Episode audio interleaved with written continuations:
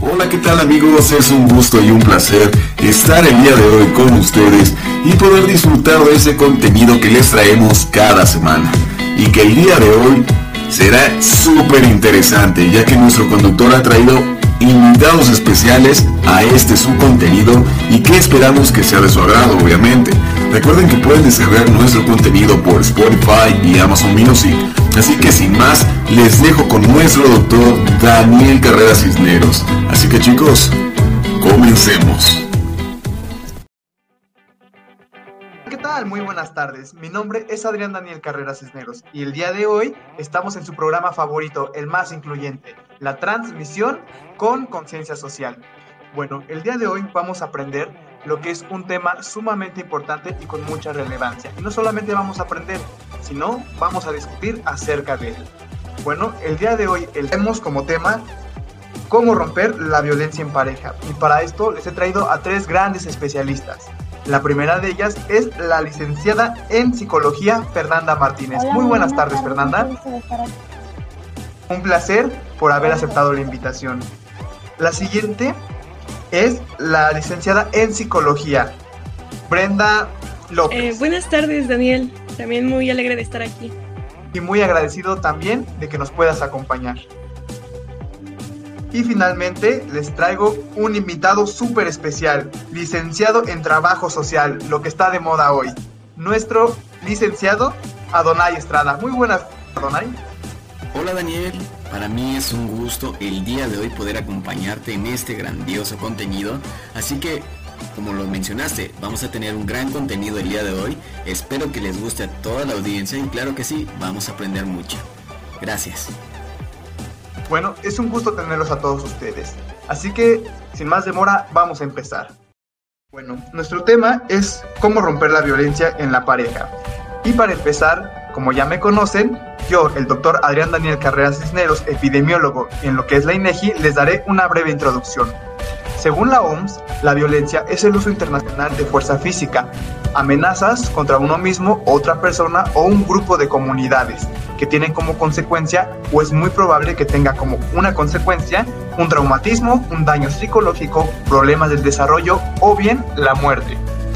Vamos a ver que en este caso la violencia dentro de la pareja se puede tomar desde varios ámbitos. El primero de ellos puede ser desde el sexo y el género. Pero vaya, ¿qué es esto? El sexo es todo aquello que se trata sobre los atributos genéticos y fenotípicos. ¿A qué me refiero con esto? Vaya, a los atributos determinados por los cromosomas X y Y, tales como el pene y la vagina, las mamas, todo lo que tenga una carga genética mientras que por la parte del género vamos a ver que es una construcción social. Eh, esto va a involucrar una determinación social y una relación de una persona con su cuerpo. Se puede asumir una identidad de género distinta a aquella asignada socialmente y precisamente la identidad de género puede pasar por varios cambios. Este género también va a tener una derivación que se llama roles de género. ¿Qué son los roles de género? Estos son aquellas determinaciones culturales que se les van a atribuir a cada persona simplemente por el hecho de ser femenino o masculino. A esto me refiero como por ejemplo, eh, los hombres, vaya la redundancia, masculinos, no lloran, tienden a ser fuertes, tienden a ser agresivos, eh, trabajan, mientras que el género femenino tiende a ser más delicado, eh, tiende a estar dentro de lo que es la casa. Y aquí empezamos con algo muy importante que más adelante mi compañera y gran invitada, la licenciada Brenda, nos hablará acerca del ciclo de la violencia que se vive dentro de la eh, relación de lo que es la pareja. Vaya, para continuar en esto, les quiero explicar que en cuanto a la violencia hay muchísimos tipos. Sin embargo, los más importantes y los más actuales son los siguientes. La violencia física. La violencia física son todas aquellas acciones, comportamientos u omisiones que amenazan o lesionan la integridad física de una persona, tales como golpes, pellizcos, cachetadas, todo aquello que tenga que ver con una relación eh, física, en este caso con cualquier parte del cuerpo. Hay otro tipo, la violencia psicoemocional, la cual es cualquier ocasión o acción u omisión directa o indirecta cuyo propósito sea controlar o degradar las acciones, comportamientos, creencias y decisiones de otras personas por medio de la intimidación. Precisamente los gritos, incluso el ignorar también es considerado como violencia emocional. Otro es la violencia sexual, que también se vive dentro de lo que es la pareja. La violencia sexual va a ser toda aquella tentativa de consumar un acto sexual. Eh, en este caso, una de las personas no lo va a desear, no lo va a consentir y la otra persona pues se va a aprovechar de esto y lo va a hacer contra su voluntad. También tenemos lo que es la violencia económica y patrimonial. De hecho, estos dos tipos de violencia van muy de la mano. La primera, que es la violencia económica, se basa en controlar la capacidad de una persona para poder adquirir, usar y mantener los recursos financieros. En este caso, el control del dinero. Lo tenemos como un breve ejemplo en el hombre que trabaja y la mujer que no. Cuando estos se enojan, él le quita, en este caso, el suministro económico y pues la mujer realmente al no tener una fuente de ingresos, pues ahí hay un problema. La violencia patrimonial, por el contrario, son las acciones u omisiones de quien afecte o impida la atención adecuada de las necesidades de la familia o alguna de las personas a las que se refiere la presente ley. ¿A esto qué me refiero?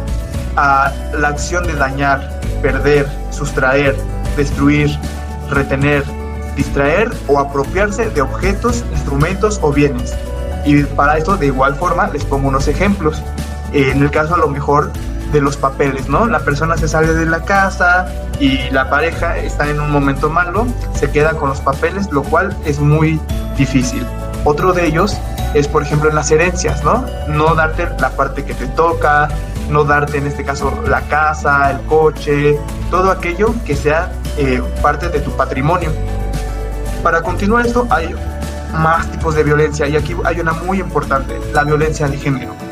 Hablábamos hace rato de que el género va a ser, vaya, una construcción social. Y como construcción social vamos a ver que también hay una discriminación, como ante la situación de desigualdad y las relaciones de poder de los hombres sobre las mujeres. Les ponían el ejemplo, ¿no? Los hombres con esta actitud machista que dicen que las mujeres deben estar aisladas en su casa, deben de cocinar, deben de, eh, vaya, proteger al hombre únicamente dentro de su casa, mientras que los hombres deben de ser proveedores. Esta es una violencia de género, ya que actualmente tanto hombres como mujeres pues pueden desempeñar las mismas funciones, tienen los mismos derechos y por ende las mismas obligaciones. Bueno, ante todo esto, eh, la INEGI en un documento que es más bien un comunicado que se publicó el 21 de noviembre del 2009 que habla acerca de las estadísticas a propósito del Día Internacional de la Eliminación de la Violencia contra la Mujer, nos menciona que de los 46.5 millones de mujeres de 15 años y más que hay en el país, 66.1 han enfrentado violencia de cualquier tipo y de cualquier agresor alguna vez en su vida. Esto nos dice que la mayoría y más del 50% de las mujeres que habitan el, el ahora sí que la extensión territorial mexicana han sido violentadas. Por otra parte, el 43.9% se ha enfrentado a agresiones por parte del esposo, la pareja actual o bien eh, de la última relación. O sea, esto ya casi va más de la mitad de las mujeres que han sido agredidas por sus familiares, por sus esposos, por sus novios. Es algo sumamente preocupante. Y también nos dice que en el 2018 se registraron 3.752 defunciones por homicidio de mujeres. Y aquí es algo muy importante, ¿no? Ya que vamos a ver que hay una gran diferencia. ¿Y a qué me refiero con esta diferencia? Bueno, te los voy a explicar. El Código Penal nos menciona que hay dos términos, femicidio y feminicidio. Y aparentemente suenan igual, sin embargo son sumamente diferentes. El femicidio como concepto es la privación de la vida de un hombre o una mujer. En este caso no importa de quién sea. Eh, si es de la mujer, es femicidio. Aún así, por ejemplo, vamos a ver que el tipo de asesinato suele ser a lo mejor accidental o bien culposo. La motivación puede ser accidental, negligencia, impericia, imprudencia. Es, por ejemplo, esas personas que eh, te roban y, y solamente por no entregarles, vaya, tus pertenencias te matan, pero no importa si eres mujer o hombre, ¿no? Sin embargo, el feminicidio va a ser la privación de la violencia de, más bien, de la vida de una mujer en razón de su sexo. La van a matar, ¿por qué? Por el simplemente hecho de ser mujer. Siempre es intencional, siempre el agresor busca matarla. Y generalmente la motivación es la misoginia, que va a ser este odio y desprecio al sexo femenino. Vamos a ver que en este caso el cuerpo se va a exhibir, en este caso deliberadamente, para transmitir un mensaje de poder viril y castigo para así ejemplificar a las demás mujeres. En este caso, eh, el atacante va a exhibir a lo que es la víctima, en este caso una vez ya muerta, eh, como mensaje para las demás que sepan que el hombre tiene la superioridad. Y pues bueno, creo que eso es muy importante ya que dentro de todo esto, de la violencia entre la pareja, hay muchos tipos de violencia también a la mujer. Y uno de ellos es, por ejemplo, la violencia dentro del núcleo íntimo. Esto quiere decir que la que va a ser la muerte de una mujer cometida por un hombre con el que tenía una relación. Es, por ejemplo, como el esposo. No íntimo quiere decir que la muerte de una mujer es cometida por un hombre desconocido, o sea, cualquier persona que buscó matarla a una mujer sin tener algún lazo. Hay lo que es el, el, feminicidio infantil, que precisamente va a las personas, a las niñas menores de 14 años. Va lo que es por conexión, en este caso son las mujeres que se encuentran dentro de la línea de fuego. Eh, sexual, sistémico, desorganizado y organizado, que trata precisamente de cómo se va a hacer este tipo de acto, si es de una manera premeditada o no. Y bueno, todo esto al parecer lo vemos muy al aire, sin embargo vamos a ver que todos estos son tipos de violencia y en este podcast vamos a ir de lo general a lo particular. Y bueno, por mi parte sería todo, dejando como siguiente al licenciado en Trabajo Social, Adonai Estrada. Por favor, Adonai. Muchas gracias, Daniel. Este, bueno, pues para comentarte un tema muy importante con relación a lo que ya has mencionado, este, vamos a ver los factores de riesgo de la violencia. Eh, es un dato muy importante y vamos a ver que para poderles explicar esto, eh, voy a ejemplificar un modelo que de alguna manera es el que más se utiliza para comprender este problema, lo cual es el modelo de violencia ecológico.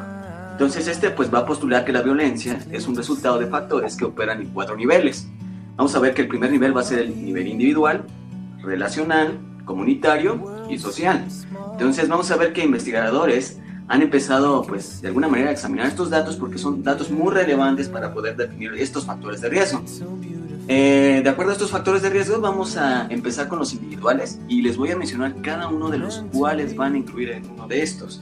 Por ejemplo, en el individual vamos a ver que uno de los factores más importantes asociados con una mayor probabilidad de que el hombre en este caso cometa actos de violencia contra su pareja son como por ejemplo la juventud, eh, de alguna manera también haber sido eh, testigo o víctima de violencia en la niñez, eh, consumo nocivo de alcohol o drogas, trastornos de la personalidad, aceptación de la violencia. En este caso, pues sería considerado aceptable que un hombre golpee a su pareja y de alguna manera, pues antecedentes de maltrato infligido a sus parejas anteriores. Un dato a destacar, pues los factores pues eh, sistemáticamente asociados con una mayor probabilidad de que una mujer sufra violencia a manos de su pareja pues van a incluir los siguientes y es que el bajo nivel de instrucción o a lo que le llamamos educación va a ser un factor muy definitivo en este caso. Eh, vamos a ver la exposición a la violencia entre sus padres. Eh, también vamos a ver que haber sido víctima de abuso sexual en la niñez va a ser un factor muy relevante. La aceptación de la violencia y exposición anterior a maltrato. Con los factores relacionales vamos a ver que estos van a estar asociados con el riesgo tanto de la victimización de las mujeres como la agresión por el hombre y estas pues van a incluir eh, un conflicto o insatisfacción en la, en la, relación en sí, va a haber un dominio de los valores en la familia, eh, dificultades económicas, eh, en cuestión del hombre con múltiples compañeras sexuales y de alguna manera también disparidad en los logros educativos. ¿Y con esto a qué me refiero? Pues en cuestión de que la mujer tenga un nivel de instrucción pues más alto, un nivel de educación en el cual pues en este caso su pareja pues sea inferior a esta. En cuestión de los factores comunitarios y sociales, tengo que mencionarles que se han encontrado los siguientes factores eh, de acuerdo a varios estudios, y en los cuales nos menciona que las normas sociales de género no son equitativas. Entonces, esto tiene hincapié porque esto se asocia, se asocia perdón, al aminio y la agresión. también vamos a contar con lo que es el aspecto de la pobreza, baja posición social y económica de la mujer, eh, sanciones jurídicas débiles en caso de violencia de pareja dentro del matrimonio, sanciones comunitarias débiles en caso de, de violencia de pareja, eh, amplia aceptación social de la violencia como una forma de resolver conflictos y también vamos a ver que el conflicto armado y altos niveles generales de violencia en la sociedad. Eh, vamos a ver que en muchos entornos eh, hay creencias arraigadas sobre los roles de género y la violencia que van a perpetuar la violencia de la pareja. Y esto es un dato que actualmente y desde tiempos inmemorables se sigue practicando. En Spotify, queremos conocer tus gustos mejor que nadie. Cuéntanos qué canciones te gustan y cuáles no aguantas ni un segundo. Así podremos recomendarte música que seguro te encantará. Tan solo pulsa el corazón cuando escuches una canción que te guste. Solo queríamos recordarte que puedes seguir escuchando música gratis todo el tiempo que quieras. De verdad, esto no es un periodo de prueba. Escucha música gratis en tu teléfono, tablet o computadora. Disfruta la música. Muchísimas gracias, licenciado. Bueno, para lo que es el siguiente tema y hacerlo un poco más específico, vamos a hablar de lo que son las relaciones de pareja. Estas tenemos que es un vínculo sentimental de tipo romántico que va a unir a dos personas. Sin embargo, en este proceso va a haber, en este caso, todo lo que es un ciclo, eh, tanto para las razones buenas como para lo que es la violencia. Y para esto los dejo con la licenciada y gran amiga eh, Brenda López. Me gusta mucho lo que, lo que comentaste sobre las estadísticas. Yo también investigué un poco de estadísticas sobre, por ejemplo, eh, la Organización Mundial de la Salud eh, nos dice que 3 de cada 10 adolescentes sufren violencia en el noviazgo. Y según estadísticas en México, el 76% de los adolescentes entre 15 y 17 años ha sufrido una violencia psicológica, donde el 17% es sexual y el 15% es física. Pero bueno, para empezar eh, con este tema de la violencia en el noviazgo, primero, como bien lo acaba de decir Dani, ¿qué es la pareja? Bueno, según la OMS, la pareja sana es la unión entre dos individuos dispuestos a autoayudarse en primer término y dispuestos a ayudar a su pareja en un sistema elástico de apertura y cierre que permita una función emotiva y equilibrada, caracterizada por el poder de estar lejos sin sentirse separados y a la vez permanecer cerca sin fundirse con el otro. Eh, también, bueno, tenemos, hay que tener en cuenta que una relación de pareja puede estar formada por un hombre y una mujer, por dos hombres o por dos mujeres. Durante muchos años el matrimonio estuvo limitado a las parejas heterosexuales, ¿ok? También el noviazgo. Sin embargo, en los últimos años, varios países han aprobado las uniones civiles y los matrimonios homosexuales. Eh, en una relación se va a llevar una dinámica de pareja, ¿ok? en la cual hay ciertas características principales, como lo son la comunicación, el contacto, la dinámica vincular y la sexualidad. ¿A qué nos referimos con comunicación? Bueno, este va a abarcar el lenguaje hablado, gestual, lo dicho y lo no dicho, valores, principios, estos pueden ser compartidos por ambos, lo que no es un problema de por sí, pero puede llegar a serlo. El contacto se va a referir a lo relativo al cuerpo y sus sensaciones, lo que se nombra como química entre dos personas. La, dinámica vincular, eh, esta va a entrecruzar los vínculos inconscientes que cada uno trae de su propia familia, con aquellos actuales en ambos integrantes. Cada uno tiene sus propios modelos vinculares internalizados y los pone en juego inconscientemente. Y por último, lo sexual. Quiero aclarar que no hablamos de lo sexual como solo algo coital, sino que en los humanos la sexualidad es una construcción que abarca lo erótico, que cuando se opaca interfiere en la sexualidad de la pareja, el juego de la seducción amplio, el juego preliminar a las relaciones y en las relaciones sexuales mismas o en la falta de estas. ¿Ok? La violencia se va a presentar de forma cíclica, como ya le había comentado mm, mi amigo Daniel, en un círculo vicioso en el que tanto el hombre como la mujer se van a encontrar atrapados. Leonor Walker, una amiga, eh, en su libro El síndrome de la mujer maltratada, explica cómo se produce y mantiene la violencia en la pareja. ¿Ok? Ella, eh, no, bueno, me había comentado que había pasado un tiempo en una, en una casa de refugio y que había estado conviviendo con muchas chicas.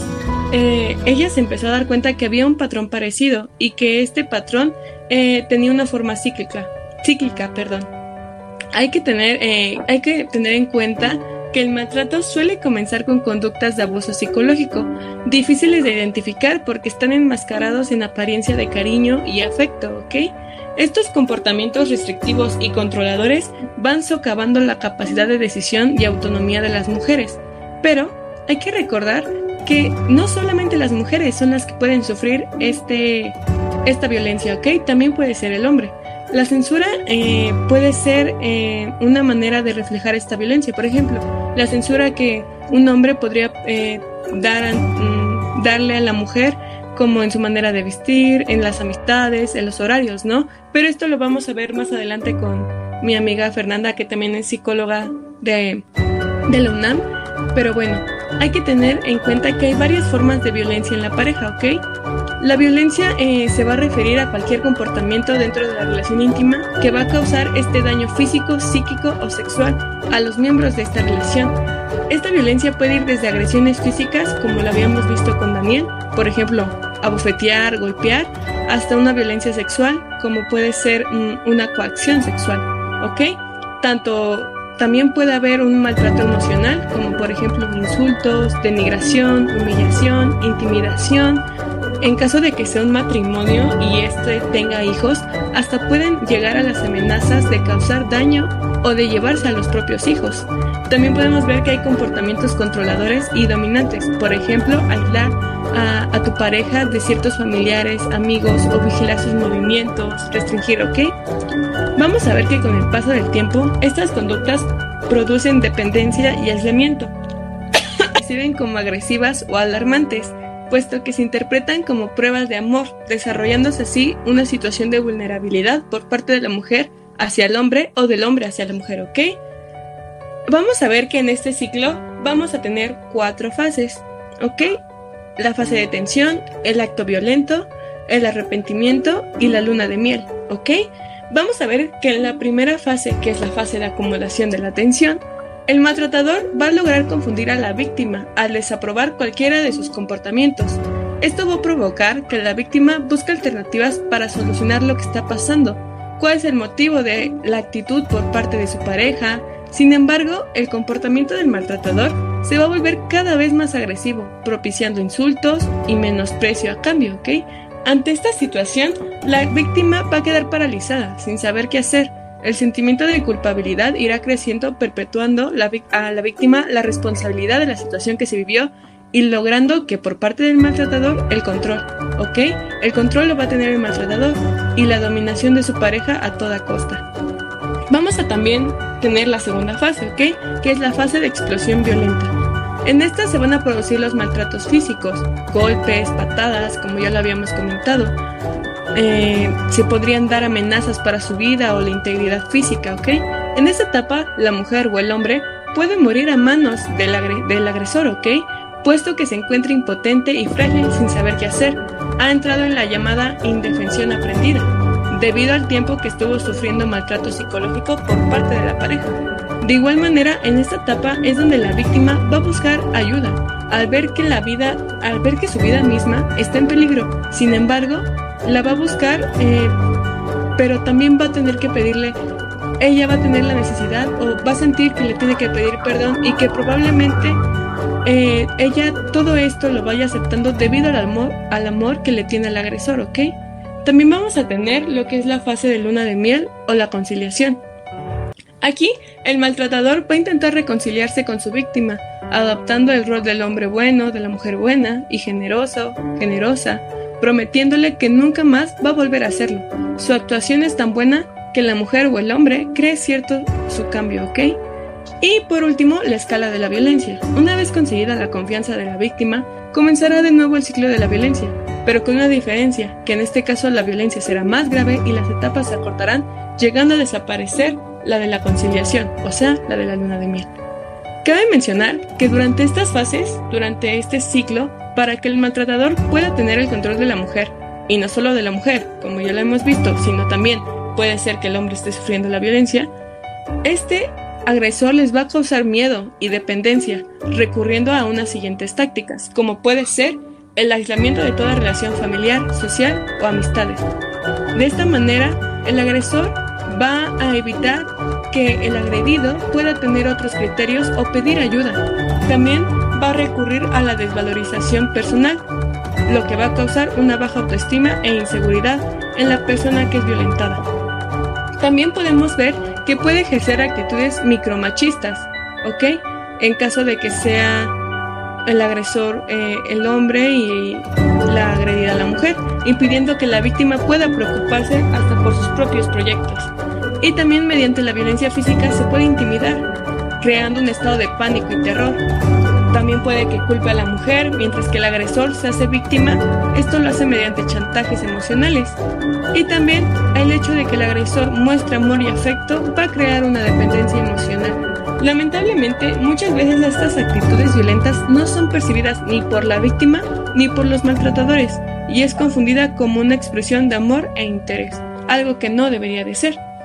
Vamos a ver que esta violencia puede traer consecuencias en salud física y mental de la mujer en formas directas, lesiones y en formas indirectas, como problemas crónicos de salud por estrés prolongado, ¿ok? Estos pueden ser eh, desde lesiones, por ejemplo como hematomas, tumefacciones, desgarros, traumatismos abdominales, pueden ser eh, em, complicaciones en torno a la salud mental como puede ser eh, una depresión, una ansiedad, inclusive se puede llegar a ideas suicidas. También puede haber consecuencias negativas para la salud sexual y reproductiva, por ejemplo, embarazos no planeados, abortos o hasta infecciones de transmisión sexual.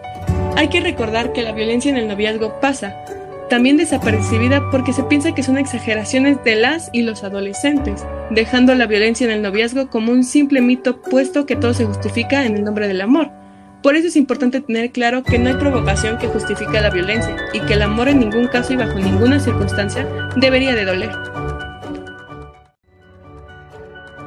con muchísimo, Brenda, y de verdad creo que es algo muy importante lo que acabas de decir.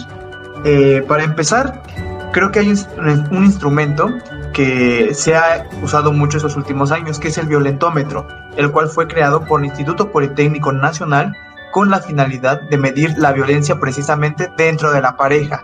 Y aquí vamos a ver que hay tres estadios. El primero es el de ten cuidado, eh, donde hay bromas hirientes, chantajes, mentiras, la ley del hielo. Otro que es donde te dice reacciona, que nos habla precisamente de controlar, prohibir, manosear, caricias agresivas. Y el otro es de necesitas ayuda. ¿Por qué? Porque en este ya es más ya está más cañón, la verdad. Y aquí van a ver amenazas de muerte, forzar una relación sexual, abuso sexual y precisamente este es un instrumento que nos ayuda a medir la violencia dentro de lo que es la pareja y precisamente, como tú lo dices, ¿no? Eh, dentro de esta pareja va a haber un círculo vicioso que no solamente va a afectar precisamente a las personas que lo viven, sino muchas veces aquellas personas que están en relación a ella. Entonces, les voy a presentar a la licenciada en psicología Fernanda Martínez. No sin antes decirle que sí, muchísimas gracias, licenciado.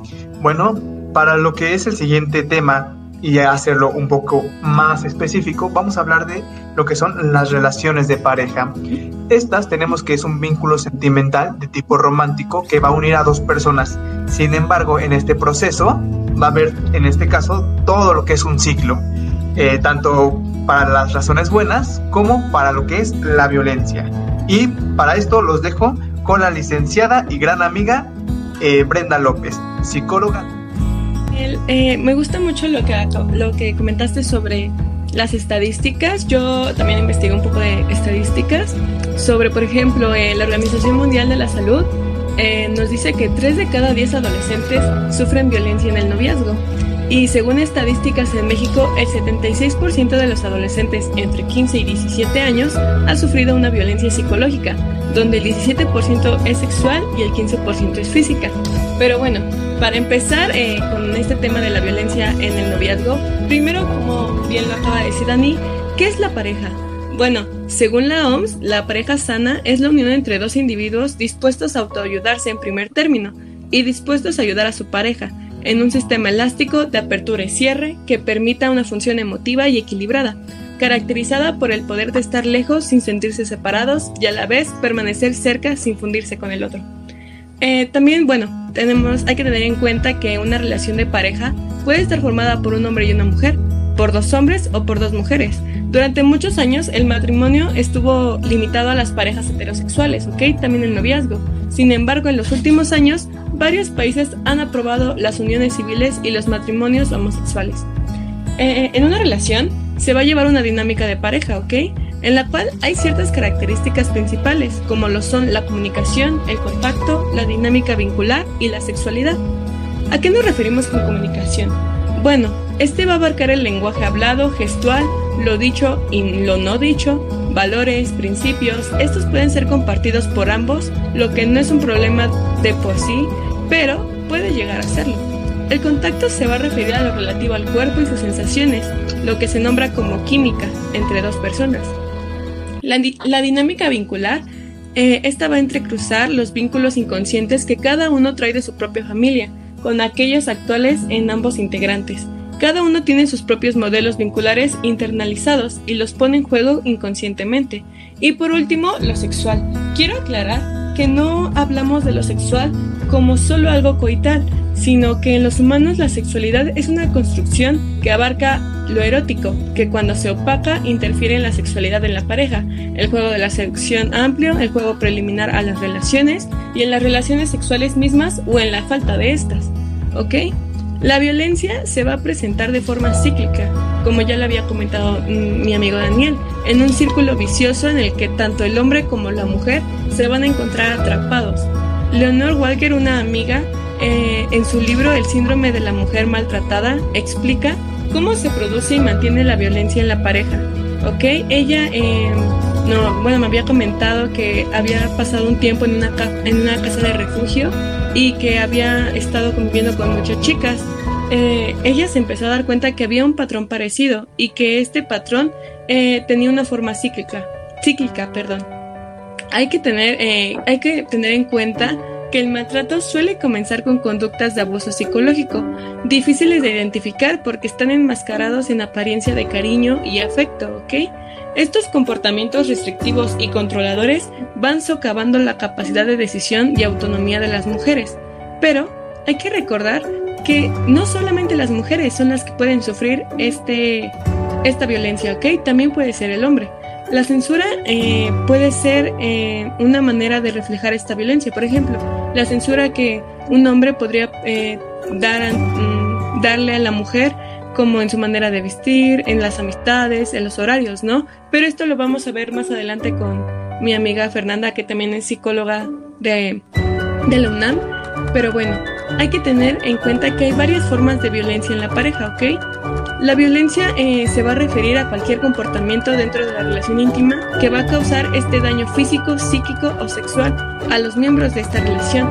Esta violencia puede ir desde agresiones físicas, como lo habíamos visto con Daniel, por ejemplo, abofetear, golpear, hasta una violencia sexual, como puede ser mm, una coacción sexual, ¿ok? Tanto también puede haber un maltrato emocional, como por ejemplo insultos, denigración, humillación, intimidación. En caso de que sea un matrimonio y éste tenga hijos, hasta pueden llegar a las amenazas de causar daño o de llevarse a los propios hijos. También podemos ver que hay comportamientos controladores y dominantes, por ejemplo, aislar a, a, tu pareja de ciertos familiares, amigos o vigilar sus movimientos, restringir, ¿ok? Vamos a ver que con el paso del tiempo, estas conductas producen dependencia y aislamiento. se ven como agresivas o alarmantes, puesto que se interpretan como pruebas de amor, desarrollándose así una situación de vulnerabilidad por parte de la mujer hacia el hombre o del hombre hacia la mujer, ¿ok? Vamos a ver que en este ciclo vamos a tener cuatro fases, ¿ok? La fase de tensión, el acto violento, el arrepentimiento y la luna de miel, ¿ok? Vamos a ver que en la primera fase, que es la fase de acumulación de la tensión, el maltratador va a lograr confundir a la víctima al desaprobar cualquiera de sus comportamientos. Esto va a provocar que la víctima busque alternativas para solucionar lo que está pasando, cuál es el motivo de la actitud por parte de su pareja. Sin embargo, el comportamiento del maltratador se va a volver cada vez más agresivo, propiciando insultos y menosprecio a cambio, ¿ok? Ante esta situación, la víctima va a quedar paralizada, sin saber qué hacer. El sentimiento de culpabilidad irá creciendo, perpetuando a la víctima la responsabilidad de la situación que se vivió y logrando que por parte del maltratador el control, ¿ok? El control lo va a tener el maltratador y la dominación de su pareja a toda costa. Vamos a también tener la segunda fase, ¿ok? Que es la fase de explosión violenta. En esta se van a producir los maltratos físicos, golpes, patadas, como ya lo habíamos comentado. Eh, se podrían dar amenazas para su vida o la integridad física, ¿ok? En esta etapa, la mujer o el hombre puede morir a manos del, del agresor, ¿ok? Puesto que se encuentra impotente y frágil sin saber qué hacer, ha entrado en la llamada indefensión aprendida, debido al tiempo que estuvo sufriendo maltrato psicológico por parte de la pareja. De igual manera, en esta etapa es donde la víctima va a buscar ayuda, al ver que la vida, al ver que su vida misma está en peligro. Sin embargo, la va a buscar, eh, pero también va a tener que pedirle ella va a tener la necesidad o va a sentir que le tiene que pedir perdón y que probablemente eh, ella todo esto lo vaya aceptando debido al amor, al amor que le tiene al agresor, ¿ok? También vamos a tener lo que es la fase de luna de miel o la conciliación. Aquí, el maltratador va a intentar reconciliarse con su víctima, adaptando el rol del hombre bueno, de la mujer buena y generoso, generosa, prometiéndole que nunca más va a volver a hacerlo. Su actuación es tan buena que la mujer o el hombre cree cierto su cambio, ¿ok? Y por último, la escala de la violencia. Una vez conseguida la confianza de la víctima, comenzará de nuevo el ciclo de la violencia, pero con una diferencia, que en este caso la violencia será más grave y las etapas se acortarán, llegando a desaparecer la de la conciliación, o sea, la de la luna de miel. Cabe mencionar que durante estas fases, durante este ciclo, para que el maltratador pueda tener el control de la mujer, y no solo de la mujer, como ya lo hemos visto, sino también puede ser que el hombre esté sufriendo la violencia, este agresor les va a causar miedo y dependencia, recurriendo a unas siguientes tácticas, como puede ser el aislamiento de toda relación familiar, social o amistades. De esta manera, el agresor va a evitar que el agredido pueda tener otros criterios o pedir ayuda. También va a recurrir a la desvalorización personal, lo que va a causar una baja autoestima e inseguridad en la persona que es violentada. También podemos ver que puede ejercer actitudes micromachistas, ¿ok? En caso de que sea el agresor eh, el hombre y la agredida la mujer, impidiendo que la víctima pueda preocuparse hasta por sus propios proyectos. Y también mediante la violencia física se puede intimidar, creando un estado de pánico y terror. También puede que culpe a la mujer, mientras que el agresor se hace víctima.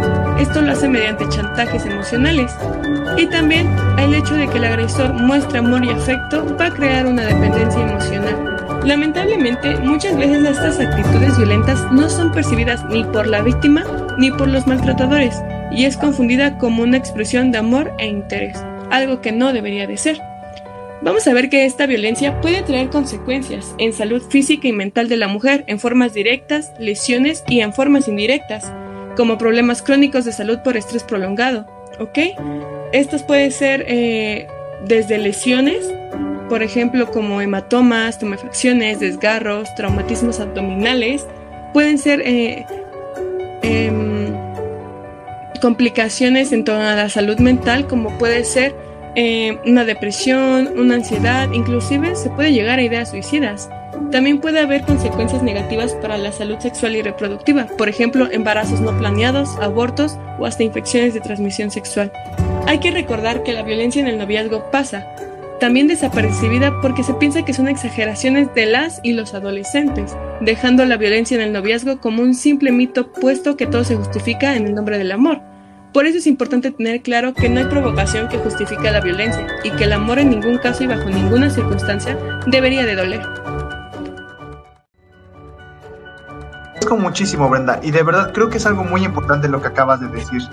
Eh, para empezar, creo que hay un, un, instrumento que se ha usado mucho estos últimos años, que es el violentómetro, el cual fue creado por el Instituto Politécnico Nacional con la finalidad de medir la violencia precisamente dentro de la pareja. Y aquí vamos a ver que hay tres estadios. El primero es el de ten cuidado, eh, donde hay bromas hirientes, chantajes, mentiras, la ley del hielo. Otro que es donde te dice reacciona, que nos habla precisamente de controlar, prohibir, manosear, caricias agresivas. Y el otro es de necesitas ayuda. ¿Por qué? Porque en este ya más ya está más cañón, la verdad.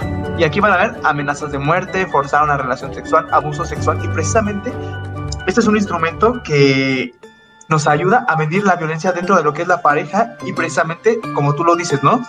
Eh, dentro de esta pareja va a haber un círculo vicioso que no solamente va a afectar precisamente a las personas que lo viven, sino muchas veces a aquellas personas que están en relación a ella.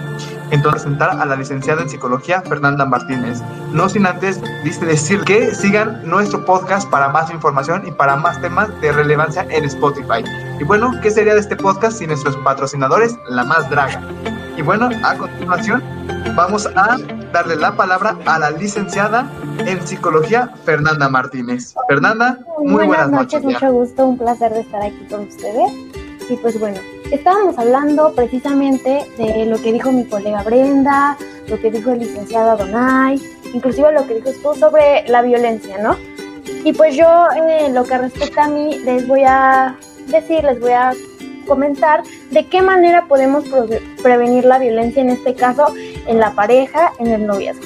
Primeramente se tienen que tomar en cuenta muchos factores y se tiene que individualizar en cada persona. Un pilar fundamental para, eh, para la prevención de esta violencia me parece que es la salud y fomentar lo que es la salud mental en los adolescentes. Es algo, es una, es algo muy importante en cuanto a la prevención de la violencia en el noviazgo.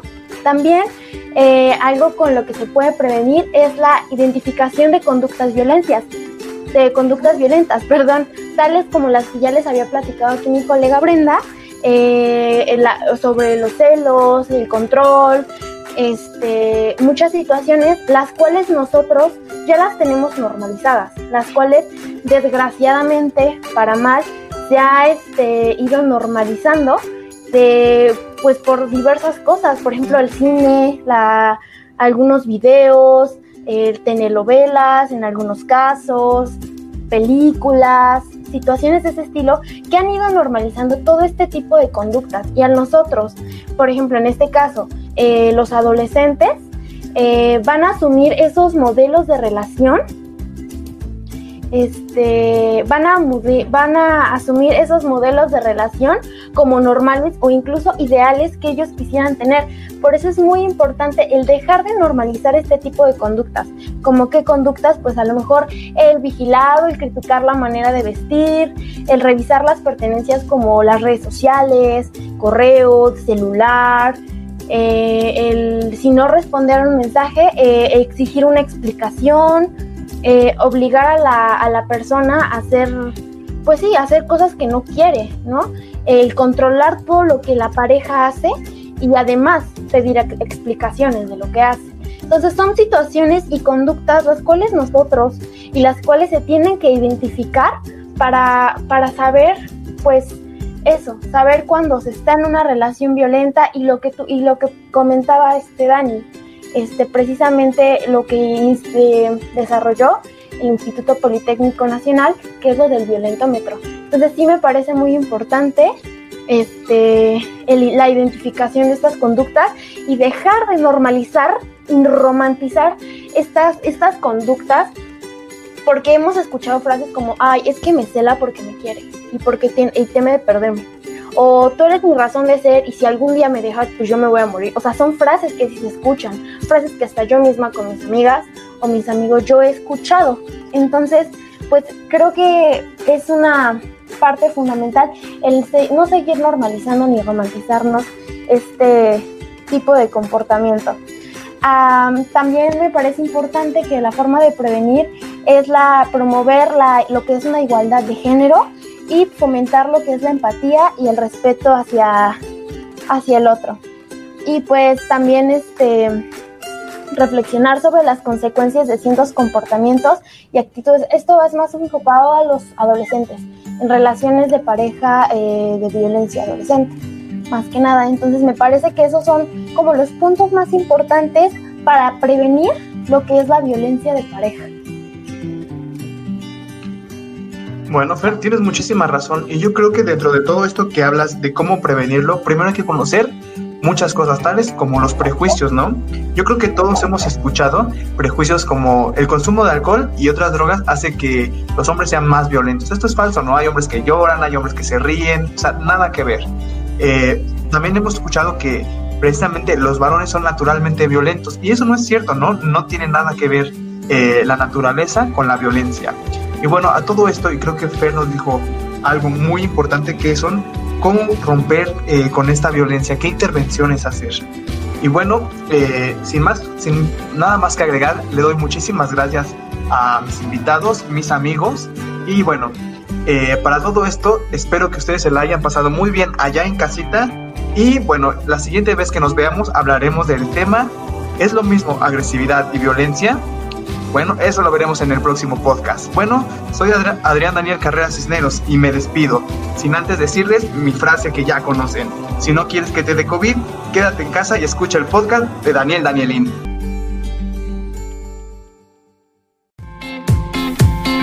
Y bueno, muchas gracias a todos ustedes por escucharnos el día de hoy. Espero que se la hayan pasado muy bien y los esperamos con el próximo contenido de la semana. Agradecemos al doctor Daniel Carreras Cisneros y al team de expertos que el día de hoy nos hicieron el favor de acompañarnos. Así que sin más que decir, nos vemos hasta la próxima semana. Bye.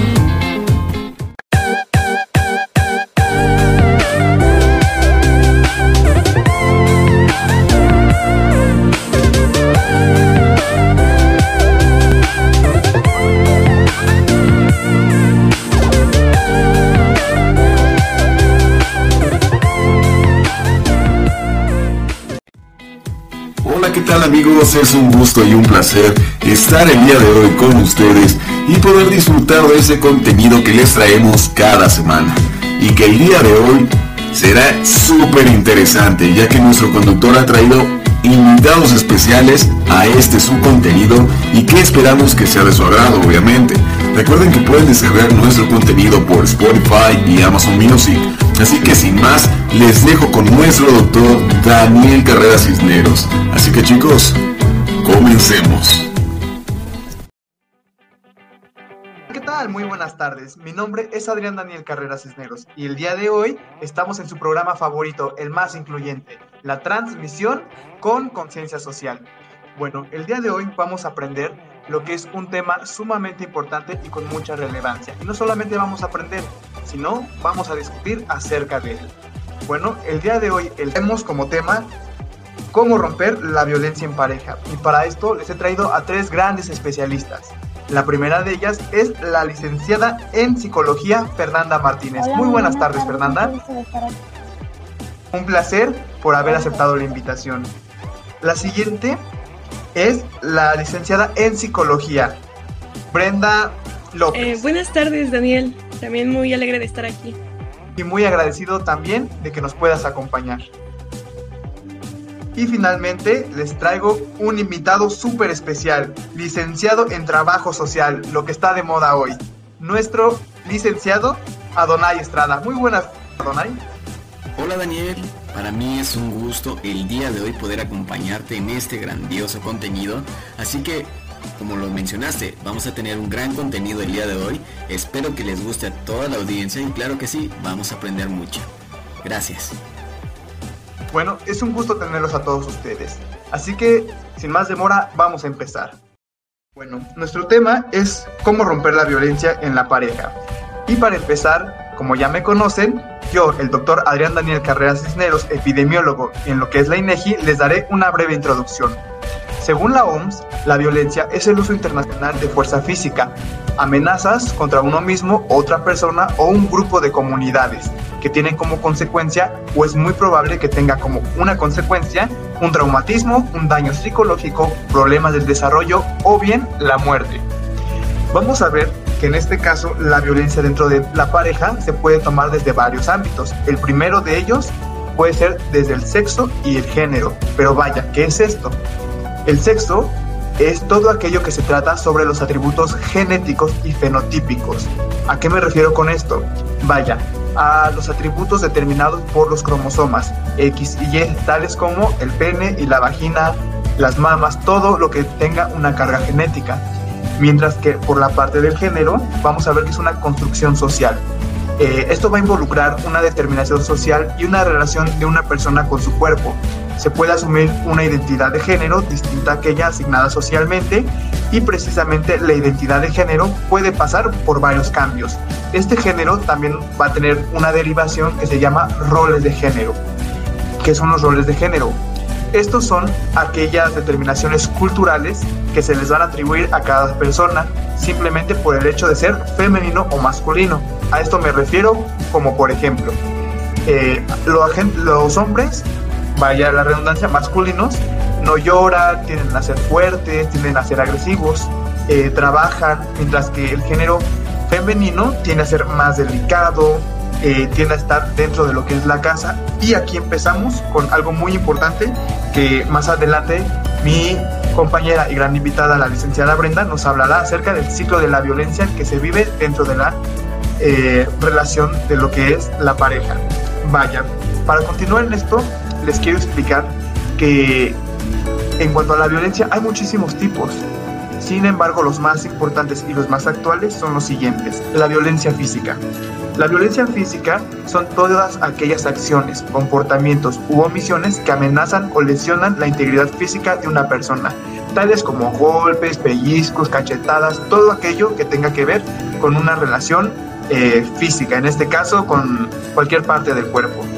Hay otro tipo, la violencia psicoemocional, la cual es cualquier ocasión o acción u omisión directa o indirecta cuyo propósito sea controlar o degradar las acciones, comportamientos, creencias y decisiones de otras personas por medio de la intimidación. Precisamente los gritos, incluso el ignorar también es considerado como violencia emocional.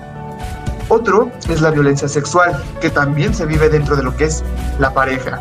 La violencia sexual va a ser toda aquella tentativa de consumar un acto sexual eh, en este caso, una de las personas no lo va a desear, no lo va a consentir y la otra persona pues se va a aprovechar de esto y lo va a hacer contra su voluntad. También tenemos lo que es la violencia económica y patrimonial. De hecho, estos dos tipos de violencia van muy de la mano. La primera, que es la violencia económica, se basa en controlar la capacidad de una persona para poder adquirir, usar y mantener los recursos financieros. En este caso, el control del dinero lo tenemos como un breve ejemplo en el hombre que trabaja y la mujer que no. Cuando estos se enojan, él le quita, en este caso, el suministro económico y pues la mujer realmente al no tener una fuente de ingresos, pues ahí hay un problema. La violencia patrimonial, por el contrario, son las acciones u omisiones de quien afecte o impida la atención adecuada de las necesidades de la familia o alguna de las personas a las que se refiere la presente ley. ¿A esto qué me refiero? A la acción de dañar, perder, sustraer, destruir, retener, distraer o apropiarse de objetos, instrumentos o bienes. Y para esto de igual forma les pongo unos ejemplos. En el caso a lo mejor de los papeles, ¿no? La persona se sale de la casa y la pareja está en un momento malo, se queda con los papeles, lo cual es muy difícil. Otro de ellos es, por ejemplo, en las herencias, ¿no? No darte la parte que te toca, no darte en este caso la casa, el coche, todo aquello que sea eh, parte de tu patrimonio. Para continuar esto hay más tipos de violencia y aquí hay una muy importante, la violencia de género. Hablábamos hace rato de que el género va a ser, vaya, una construcción social y como construcción social vamos a ver que también hay una discriminación como ante la situación de desigualdad y las relaciones de poder de los hombres sobre las mujeres. Les ponían el ejemplo, ¿no? Los hombres con esta actitud machista que dicen que las mujeres deben estar aisladas en su casa, deben de cocinar, deben de, eh, vaya, proteger al hombre únicamente dentro de su casa, mientras que los hombres deben de ser proveedores. Esta es una violencia de género, ya que actualmente tanto hombres como mujeres pues pueden desempeñar las mismas funciones, tienen los mismos derechos y por ende las mismas obligaciones. Bueno, ante todo esto, eh, la INEGI en un documento que es más bien un comunicado que se publicó el 21 de noviembre de 2009, que habla acerca de las estadísticas a propósito del Día Internacional de la Eliminación de la Violencia contra la Mujer, nos menciona que de los 46.5 millones de mujeres de 15 años y más, que hay en el país, 66.1 han enfrentado violencia de cualquier tipo y de cualquier agresor alguna vez en su vida. Esto nos dice que la mayoría y más del 50% de las mujeres que habitan el, ahora sí que la extensión territorial mexicana han sido violentadas. Por otra parte, el 43.9% se ha enfrentado agresiones por parte del esposo, la pareja actual o bien eh, de la última relación. O sea, esto ya casi va más de la mitad de las mujeres que han sido agredidas por sus familiares, por sus esposos, por sus novios. Es algo sumamente preocupante. Y también nos dice que en el 2018 se registraron 3.752 defunciones por homicidio de mujeres. Y aquí es algo muy importante, ¿no? Ya que vamos a ver que hay una gran diferencia. ¿Y a qué me refiero con esta diferencia? Bueno, te los voy a explicar. El Código Penal nos menciona que hay dos términos, femicidio y feminicidio, y aparentemente suenan igual, sin embargo son sumamente diferentes. El femicidio como concepto es la privación de la vida de un hombre o una mujer. En este caso no importa de quién sea. Eh, si es de la mujer, es femicidio. Aún así, por ejemplo, vamos a ver que el tipo de asesinato suele ser a lo mejor accidental o bien culposo. La motivación puede ser accidental, negligencia, impericia, imprudencia. Es, por ejemplo, esas personas que eh, te roban y, solamente por no entregarles, vaya, tus pertenencias te matan, pero no importa si eres mujer o hombre, ¿no? Sin embargo, el feminicidio va a ser la privación de la violencia, de, más bien de la vida, de una mujer en razón de su sexo. La van a matar, ¿por qué? Por el simplemente hecho de ser mujer. Siempre es intencional, siempre el agresor busca matarla y generalmente la motivación es la misoginia, que va a ser este odio y desprecio al sexo femenino. Vamos a ver que en este caso el cuerpo se va a exhibir, en este caso deliberadamente, para transmitir un mensaje de poder viril y castigo para así ejemplificar a las demás mujeres. En este caso, eh, el atacante va a exhibir a lo que es la víctima, en este caso una vez ya muerta, eh, como mensaje para las demás que sepan que el hombre tiene la superioridad. Y pues bueno, creo que eso es muy importante ya que dentro de todo esto, de la violencia entre la pareja, hay muchos tipos de violencia también a la mujer. Y uno de ellos es, por ejemplo, la violencia dentro del núcleo íntimo. Esto quiere decir que la que va a ser la muerte de una mujer cometida por un hombre con el que tenía una relación. Es, por ejemplo, como el esposo. No íntimo quiere decir que la muerte de una mujer es cometida por un hombre desconocido, o sea, cualquier persona que buscó matarla a una mujer sin tener algún lazo. Hay lo que es el, feminicidio infantil, que precisamente va a las personas, a las niñas menores de 14 años. Va lo que es por conexión, en este caso son las mujeres que se encuentran dentro de la línea de fuego eh, sexual, sistémico, desorganizado y organizado, que trata precisamente de cómo se va a hacer este tipo de acto, si es de una manera premeditada o no. Y bueno, todo esto al parecer lo vemos muy al aire, sin embargo vamos a ver que todos estos son tipos de violencia. Y en este podcast vamos a ir de lo general a lo particular. Y bueno, por mi parte sería todo, dejando como siguiente al licenciado en Trabajo Social, Adonai Estrada. Por favor, Adonai. Muchas gracias, Daniel. Este, bueno, pues para comentarte un tema muy importante con relación a lo que ya has mencionado, este, vamos a ver los factores de riesgo de la violencia. Eh, es un dato muy importante y vamos a ver que para poderles explicar esto, eh, voy a ejemplificar un modelo que de alguna manera es el que más se utiliza para comprender este problema, lo cual es el modelo de violencia ecológico. Entonces este pues va a postular que la violencia es un resultado de factores que operan en cuatro niveles. Vamos a ver que el primer nivel va a ser el nivel individual, relacional, comunitario y social. Entonces vamos a ver que investigadores han empezado pues de alguna manera a examinar estos datos porque son datos muy relevantes para poder definir estos factores de riesgo. Eh, de acuerdo a estos factores de riesgo vamos a empezar con los individuales y les voy a mencionar cada uno de los cuales van a incluir en uno de estos. Por ejemplo, en el individual vamos a ver que uno de los factores más importantes asociados con una mayor probabilidad de que el hombre en este caso cometa actos de violencia contra su pareja son como por ejemplo la juventud, eh, de alguna manera también haber sido eh, testigo o víctima de violencia en la niñez, consumo nocivo de alcohol o drogas, trastornos de la personalidad, eh, aceptación de la violencia. En este caso, pues sería considerado aceptable que un hombre golpee a su pareja y de alguna manera pues antecedentes de maltrato infligido a sus parejas anteriores. Un dato a destacar pues los factores pues eh, sistemáticamente asociados con una mayor probabilidad de que una mujer sufra violencia a manos de su pareja pues van a incluir los siguientes y es que el bajo nivel de instrucción o a lo que le llamamos educación va a ser un factor muy definitivo en este caso. Eh, vamos a ver la exposición a la violencia entre sus padres, eh, también vamos a ver que eh, haber sido víctima de abuso sexual en la niñez va a ser un factor muy relevante.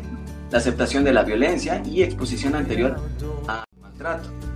Con los factores relacionales vamos a ver que estos van a estar asociados con el riesgo tanto de la victimización de las mujeres como la agresión por el hombre y estas pues van a incluir eh, un conflicto o insatisfacción en la, en la relación en sí. Va a haber un dominio de los valores en la familia eh, dificultades económicas, eh, en cuestión del hombre con múltiples eh, compañeras sexuales y de alguna manera también disparidad en los logros educativos. ¿Y con esto a qué me refiero? Pues en cuestión de que la mujer tenga un nivel de instrucción pues más alto, un nivel de educación en el cual pues en este caso su pareja pues sea inferior a esta.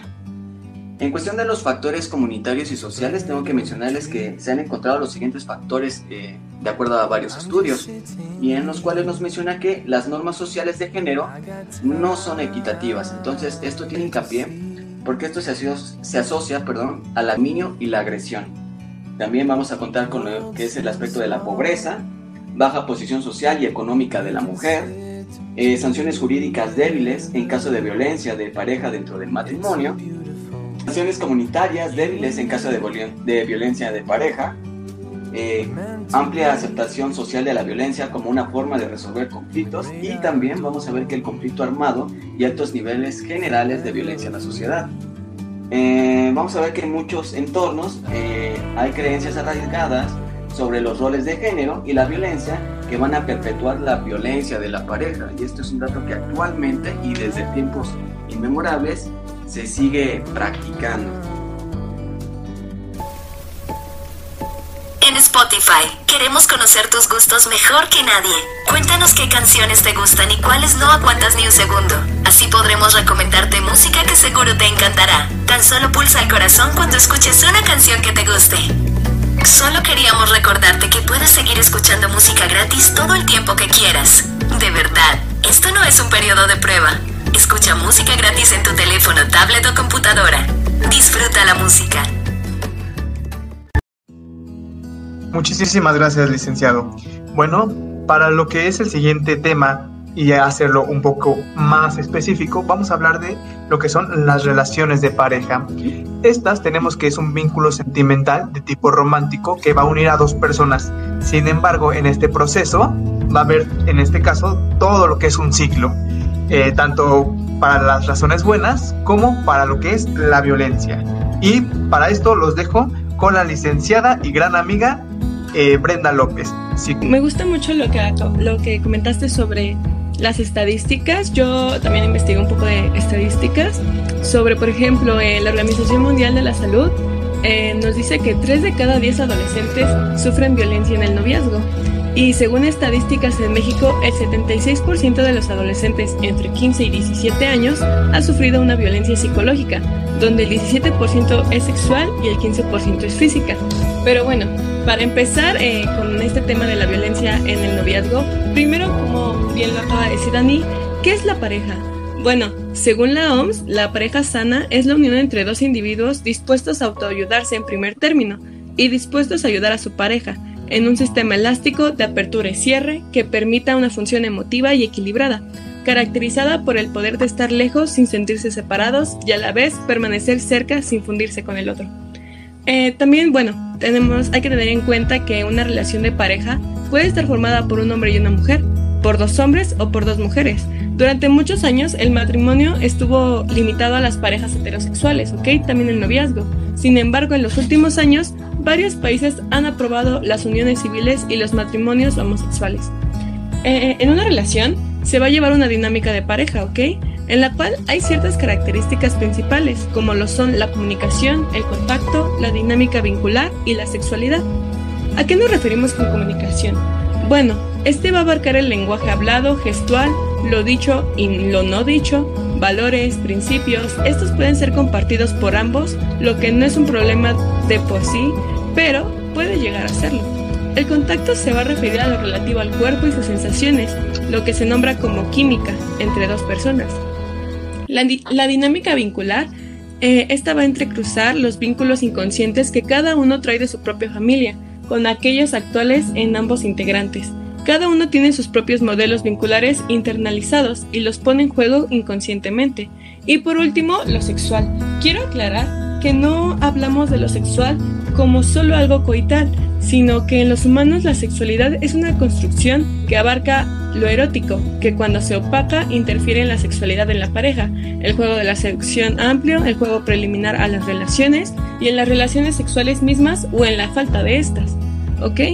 La violencia se va a presentar de forma cíclica, como ya le había comentado mm, mi amigo Daniel, en un círculo vicioso en el que tanto el hombre como la mujer se van a encontrar atrapados.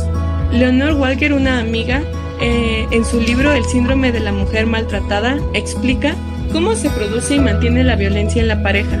¿Ok? Ella, eh, no, bueno, me había comentado que había pasado un tiempo en una, en una casa de refugio y que había estado conviviendo con muchas chicas. Eh, ella se empezó a dar cuenta que había un patrón parecido y que este patrón eh, tenía una forma cíclica, cíclica, perdón. Hay que tener, eh, hay que tener en cuenta el maltrato suele comenzar con conductas de abuso psicológico, difíciles de identificar porque están enmascarados en apariencia de cariño y afecto, ¿ok?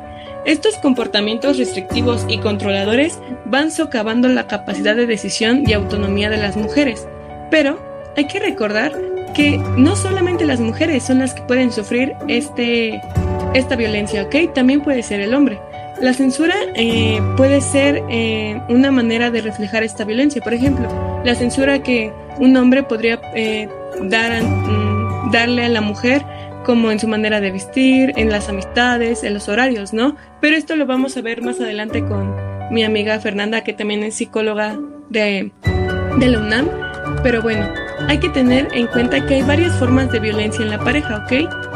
La violencia eh, se va a referir a cualquier comportamiento dentro de la relación íntima que va a causar este daño físico, psíquico o sexual a los miembros de esta relación. Esta violencia puede ir desde agresiones físicas, como lo habíamos visto con Daniel, por ejemplo, abofetear, golpear, hasta una violencia sexual, como puede ser una coacción sexual, ¿ok? Tanto también puede haber un maltrato emocional, como por ejemplo insultos, denigración, humillación, intimidación. En caso de que sea un matrimonio y este tenga hijos, hasta pueden llegar a las amenazas de causar daño o de llevarse a los propios hijos. También podemos ver que hay comportamientos controladores y dominantes, por ejemplo, aislar a, tu pareja de ciertos familiares, amigos o vigilar sus movimientos, restringir, ¿ok? Vamos a ver que con el paso del tiempo, estas conductas producen dependencia y aislamiento. se ven como agresivas o alarmantes, puesto que se interpretan como pruebas de amor, desarrollándose así una situación de vulnerabilidad por parte de la mujer hacia el hombre o del hombre hacia la mujer, ¿ok? Vamos a ver que en este ciclo vamos a tener cuatro fases, ¿ok? La fase de tensión, el acto violento, el arrepentimiento y la luna de miel, ¿ok?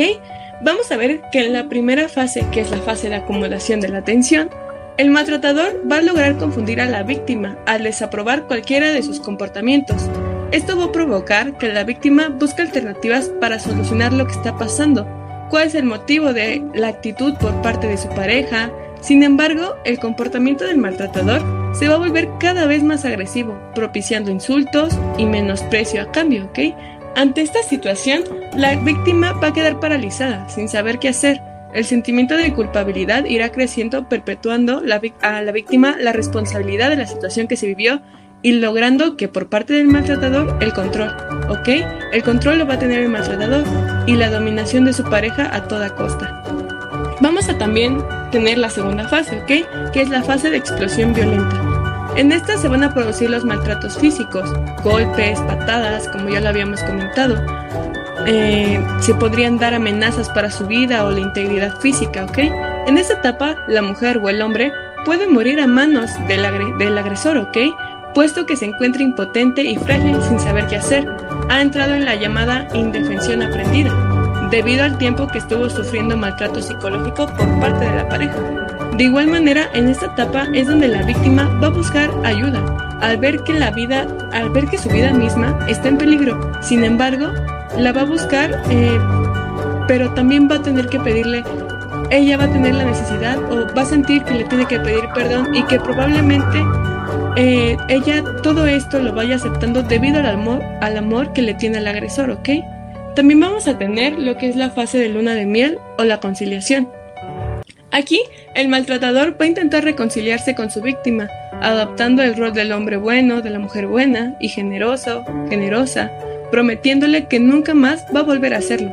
Su actuación es tan buena que la mujer o el hombre cree cierto su cambio, ¿ok? Y por último, la escala de la violencia. Una vez conseguida la confianza de la víctima, comenzará de nuevo el ciclo de la violencia, pero con una diferencia, que en este caso la violencia será más grave y las etapas se acortarán, llegando a desaparecer la de la conciliación, o sea, la de la luna de miel. Cabe mencionar que durante estas fases, durante este ciclo, para que el maltratador pueda tener el control de la mujer, y no solo de la mujer, como ya lo hemos visto, sino también puede ser que el hombre esté sufriendo la violencia, este agresor les va a causar miedo y dependencia, recurriendo a unas siguientes tácticas, como puede ser el aislamiento de toda relación familiar, social o amistades. De esta manera, el agresor va a evitar que el agredido pueda tener otros criterios o pedir ayuda. También va a recurrir a la desvalorización personal, lo que va a causar una baja autoestima e inseguridad en la persona que es violentada. También podemos ver que puede ejercer actitudes micromachistas, ¿ok? En caso de que sea el agresor eh, el hombre y la agredida la mujer, impidiendo que la víctima pueda preocuparse hasta por sus propios proyectos. Y también mediante la violencia física se puede intimidar, creando un estado de pánico y terror. También puede que culpe a la mujer, mientras que el agresor se hace víctima. Esto lo hace mediante chantajes emocionales. Y también el hecho de que el agresor muestre amor y afecto va a crear una dependencia emocional. Lamentablemente, muchas veces estas actitudes violentas no son percibidas ni por la víctima ni por los maltratadores y es confundida como una expresión de amor e interés, algo que no debería de ser.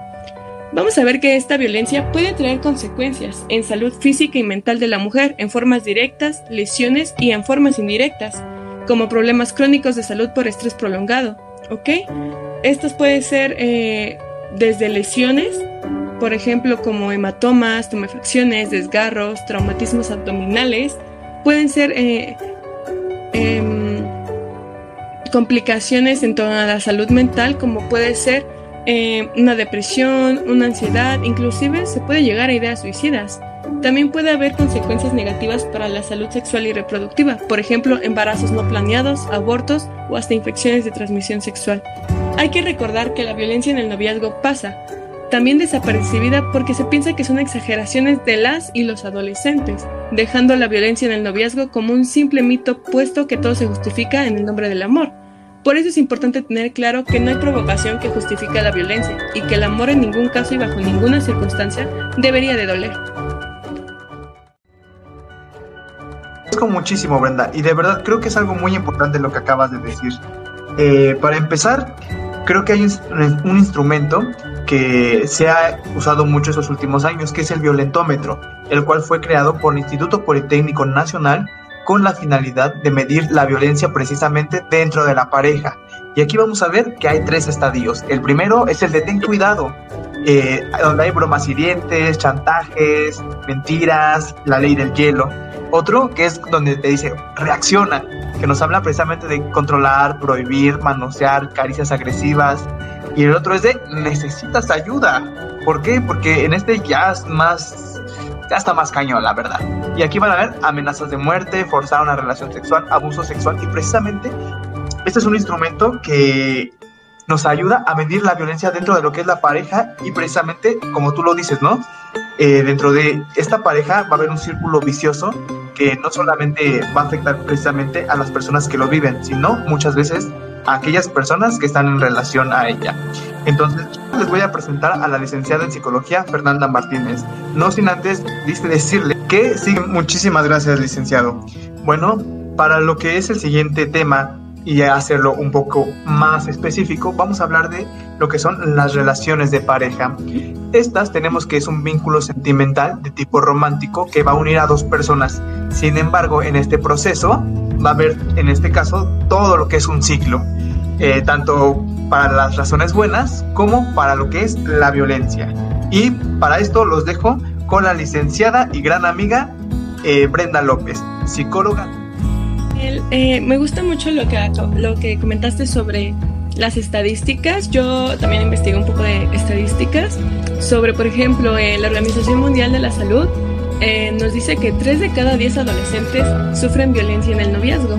Y según estadísticas en México, el 76% de los adolescentes entre 15 y 17 años ha sufrido una violencia psicológica, donde el 17% es sexual y el 15% es física.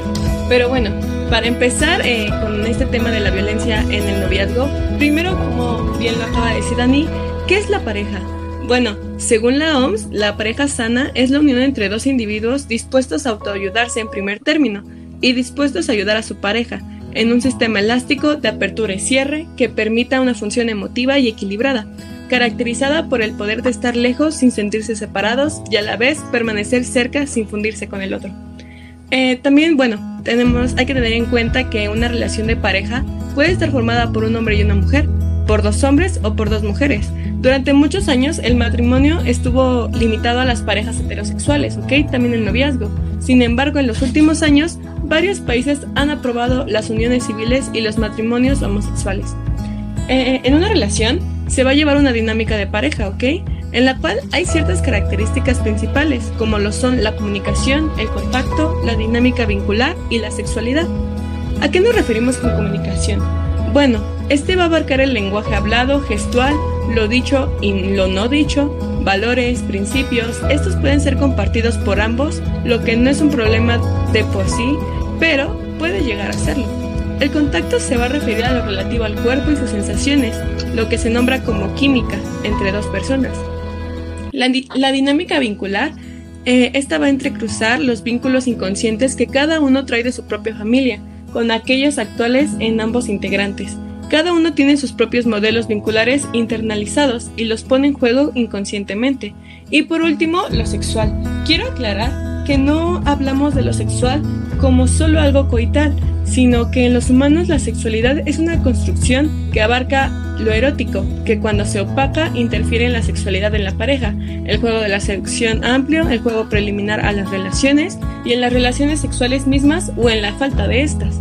¿Ok? La violencia se va a presentar de forma cíclica, como ya le había comentado mm, mi amigo Daniel, en un círculo vicioso en el que tanto el hombre como la mujer se van a encontrar atrapados. Leonor Walker, una amiga, eh, en su libro El síndrome de la mujer maltratada, explica cómo se produce y mantiene la violencia en la pareja. ¿Ok? Ella, eh, no, bueno, me había comentado que había pasado un tiempo en una, en una casa de refugio y que había estado conviviendo con muchas chicas. Eh, ella se empezó a dar cuenta que había un patrón parecido y que este patrón tenía una forma cíclica, cíclica, perdón. Hay que tener, hay que tener en cuenta que el maltrato suele comenzar con conductas de abuso psicológico, difíciles de identificar porque están enmascarados en apariencia de cariño y afecto, ¿ok? Estos comportamientos restrictivos y controladores van socavando la capacidad de decisión y autonomía de las mujeres, pero hay que recordar que no solamente las mujeres son las que pueden sufrir este, esta violencia, ¿ok? También puede ser el hombre. La censura eh, puede ser eh, una manera de reflejar esta violencia. Por ejemplo, la censura que un hombre podría eh, dar mm, darle a la mujer como en su manera de vestir, en las amistades, en los horarios, ¿no? Pero esto lo vamos a ver más adelante con mi amiga Fernanda, que también es psicóloga de, de la UNAM. Pero bueno, hay que tener en cuenta que hay varias formas de violencia en la pareja, ¿ok? La violencia eh, se va a referir a cualquier comportamiento dentro de la relación íntima que va a causar este daño físico, psíquico o sexual a los miembros de esta relación. Esta violencia puede ir desde agresiones físicas, como lo habíamos visto con Daniel, por ejemplo, abofetear, golpear, hasta una violencia sexual, como puede ser una coacción sexual, ¿ok? Tanto también puede haber un maltrato emocional, como por ejemplo insultos, denigración, humillación, intimidación. En caso de que sea un matrimonio y éste tenga hijos, hasta pueden llegar a las amenazas de causar daño o de llevarse a los propios hijos. También podemos ver que hay comportamientos controladores y dominantes, por ejemplo, aislar a, tu pareja de ciertos familiares, amigos o vigilar sus movimientos, restringir, ¿ok? Vamos a ver que con el paso del tiempo, estas conductas producen dependencia y aislamiento. se ven como agresivas o alarmantes, puesto que se interpretan como pruebas de amor, desarrollándose así una situación de vulnerabilidad por parte de la mujer hacia el hombre o del hombre hacia la mujer, ¿ok? Vamos a ver que en este ciclo vamos a tener cuatro fases, ¿ok? La fase de tensión, el acto violento, el arrepentimiento y la luna de miel, ¿ok?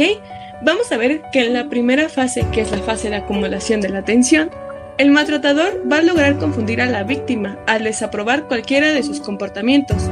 Esto va a provocar que la víctima busque alternativas para solucionar lo que está pasando, cuál es el motivo de la actitud por parte de su pareja. Sin embargo, el comportamiento del maltratador se va a volver cada vez más agresivo, propiciando insultos y menosprecio a cambio, ¿ok? Ante esta situación, la víctima va a quedar paralizada, sin saber qué hacer. El sentimiento de culpabilidad irá creciendo, perpetuando a la víctima la responsabilidad de la situación que se vivió y logrando que por parte del maltratador el control, ¿ok? El control lo va a tener el maltratador y la dominación de su pareja a toda costa. Vamos a también tener la segunda fase, ¿ok? Que es la fase de explosión violenta. En esta se van a producir los maltratos físicos, golpes, patadas, como ya lo habíamos comentado. Eh, se podrían dar amenazas para su vida o la integridad física, ¿ok? En esta etapa, la mujer o el hombre puede morir a manos del, del agresor, ¿ok? puesto que se encuentra impotente y frágil sin saber qué hacer. Ha entrado en la llamada indefensión aprendida, debido al tiempo que estuvo sufriendo maltrato psicológico por parte de la pareja. De igual manera, en esta etapa es donde la víctima va a buscar ayuda, al ver que la vida, al ver que su vida misma está en peligro. Sin embargo, la va a buscar, eh, pero también va a tener que pedirle ella va a tener la necesidad o va a sentir que le tiene que pedir perdón y que probablemente eh, ella todo esto lo vaya aceptando debido al amor, al amor que le tiene al agresor, ¿ok? También vamos a tener lo que es la fase de luna de miel o la conciliación.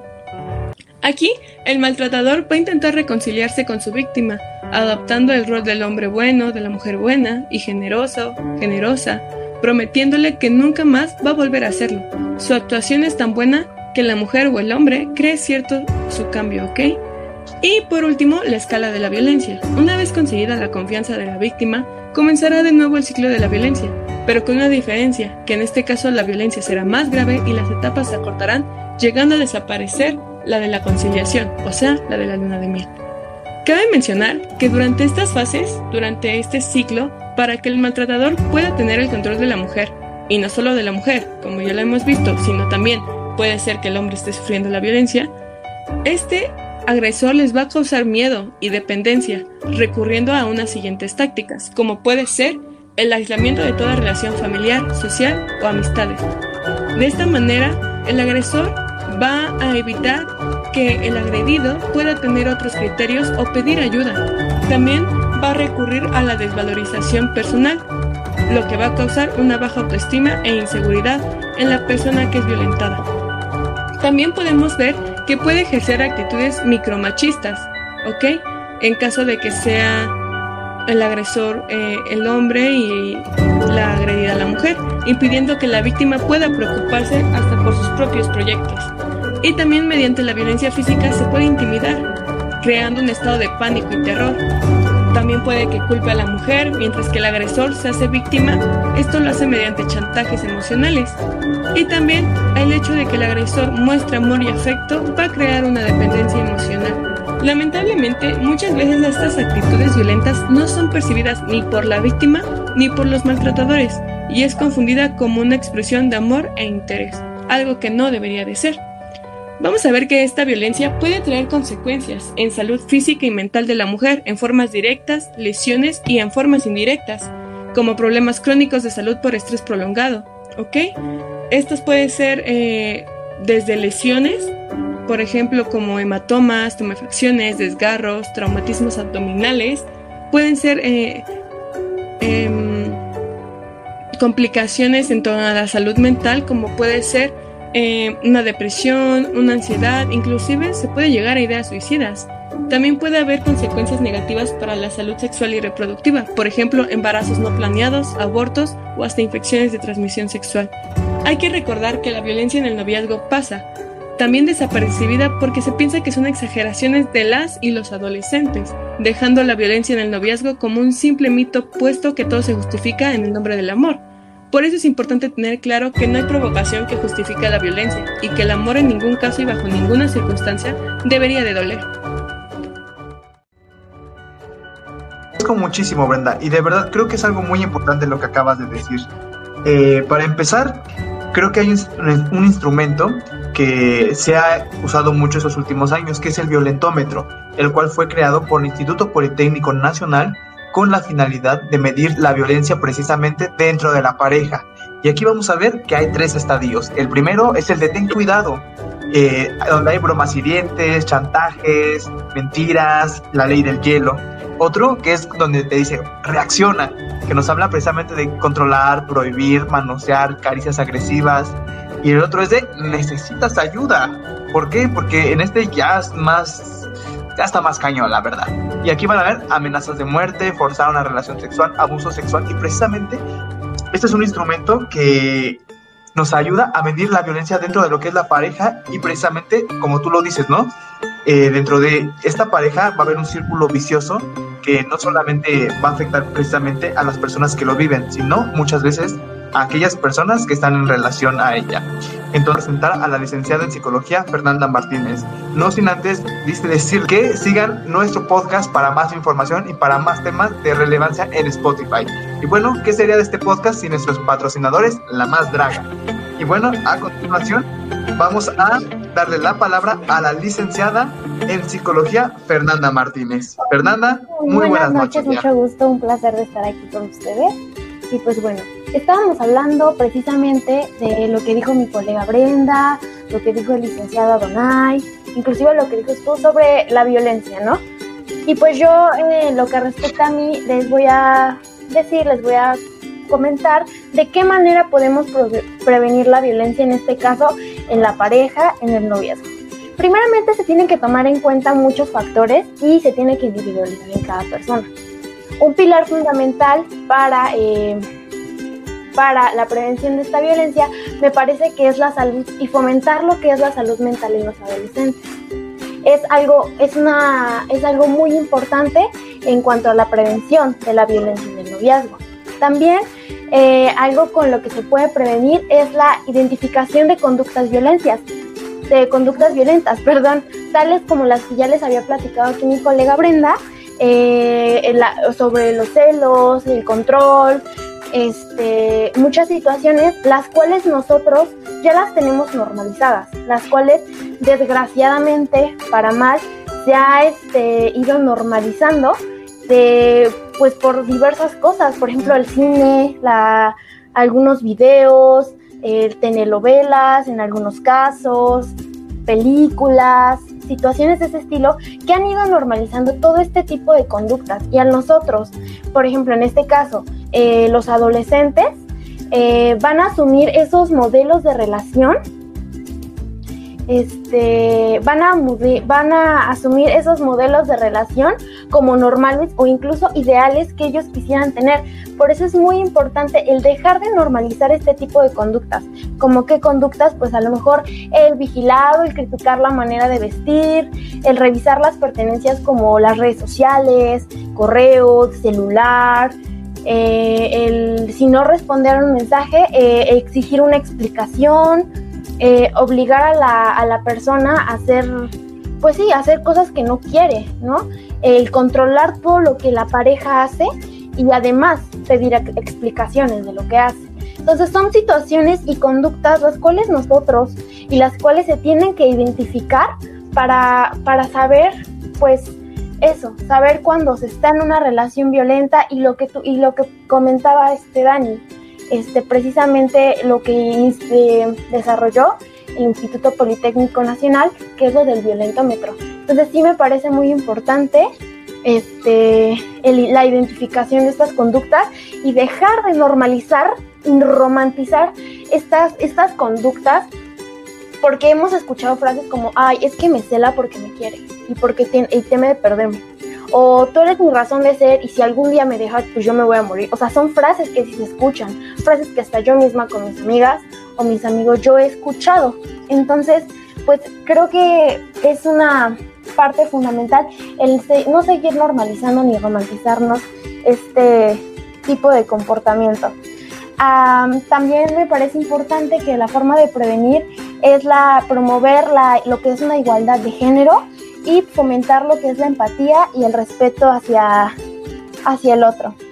Y pues también este reflexionar sobre las consecuencias de ciertos comportamientos y actitudes. Esto es más enfocado a los adolescentes, en relaciones de pareja eh, de violencia adolescente, más que nada. Entonces me parece que esos son como los puntos más importantes para prevenir lo que es la violencia de pareja.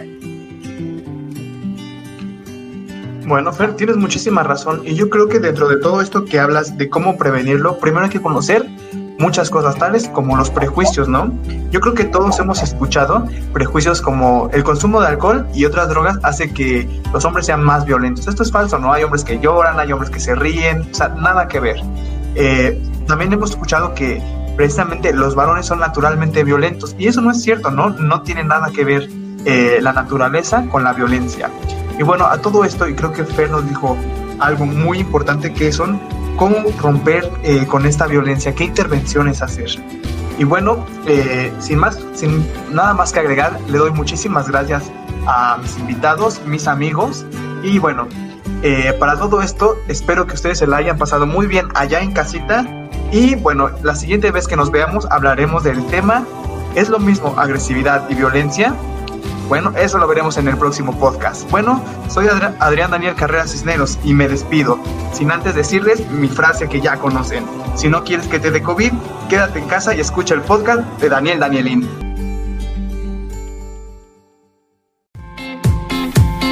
Y bueno, muchas gracias a todos ustedes por escucharnos el día de hoy.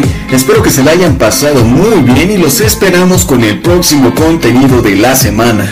Agradecemos al doctor Daniel Carreras Cisneros y al team de expertos que el día de hoy nos hicieron el favor de acompañarnos.